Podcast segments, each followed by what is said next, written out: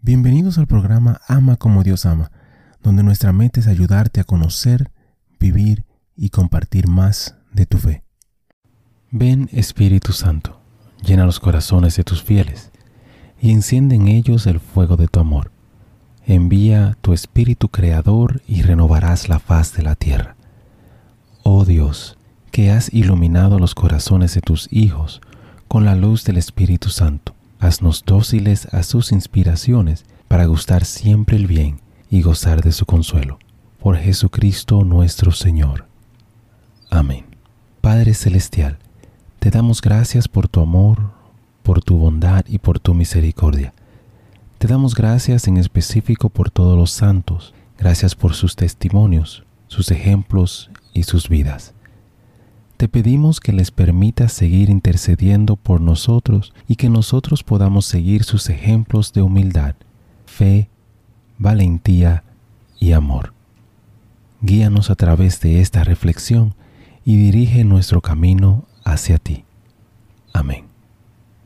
Santo Tomás Moro, santo del día para el 22 de junio. Su creencia de que ningún gobernante laico tiene jurisdicción sobre la Iglesia de Cristo le costó la vida a Tomás Moro decapitado en la Torre de Londres el 6 de julio del 1535, Moro se negó rotundamente a aprobar el divorcio y el nuevo matrimonio del rey Enrique VIII y el establecimiento de la Iglesia de Inglaterra. Descrito como un hombre para todas las estaciones, Moro fue un erudito literario, abogado eminente, caballero, padre de cuatro hijos y canciller de Inglaterra hombre intensamente espiritual, no apoyaría el divorcio del rey de Catalina de Aragón para casarse con Ana Bolena. Tampoco reconocería a Enrique como jefe supremo de la Iglesia en Inglaterra, rompiendo con Roma y negando al Papa como jefe. Moro fue enviado a la Torre de Londres para esperar el juicio por traición, no jurar el acta de sucesión y el juramento de supremacia. Tras ser declarado culpable, Moro declaró que tenía todos los consejos de la cristianidad y no solo el consejo de un reino para apoyarlo en la decisión de su conciencia. Reflexión. 400 años después, en el 1935, Tomás Moro fue canonizado como santo de Dios. Pocos santos son más relevantes para nuestro tiempo. En el año 2000, de hecho, el Papa Juan Pablo II lo nombró patrón de los líderes políticos supremo diplomático y consejero, no comprometió sus propios valores morales para complacer al rey, sabiendo que la verdadera lealtad a la autoridad no es la aceptación ciega de todo lo que la autoridad quiere. El propio rey Enrique se dio cuenta de esto y trató desesperadamente de ganarse a su canciller, porque sabía que Moro era un hombre cuya aprobación contaba, un hombre cuya integridad personal nadie cuestionaba.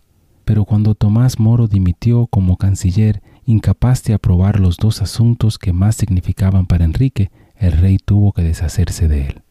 Hermano y hermana, te invito a ser fiel a la fe, la esperanza, el amor y a la verdad. Bendiciones.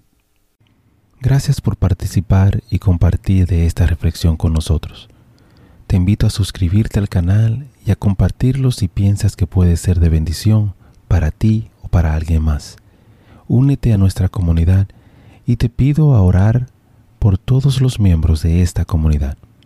Que Dios te bendiga a ti y a tu familia. Bendiciones. Muchísimas gracias por escuchar el episodio. Eh, te pido y te invito a que si te gustó el programa, si te gustó el episodio, si te gustó eh, la charla, que lo compartas. De igual manera te pido y te, ruego que ores por nosotros, que ores por este ministerio.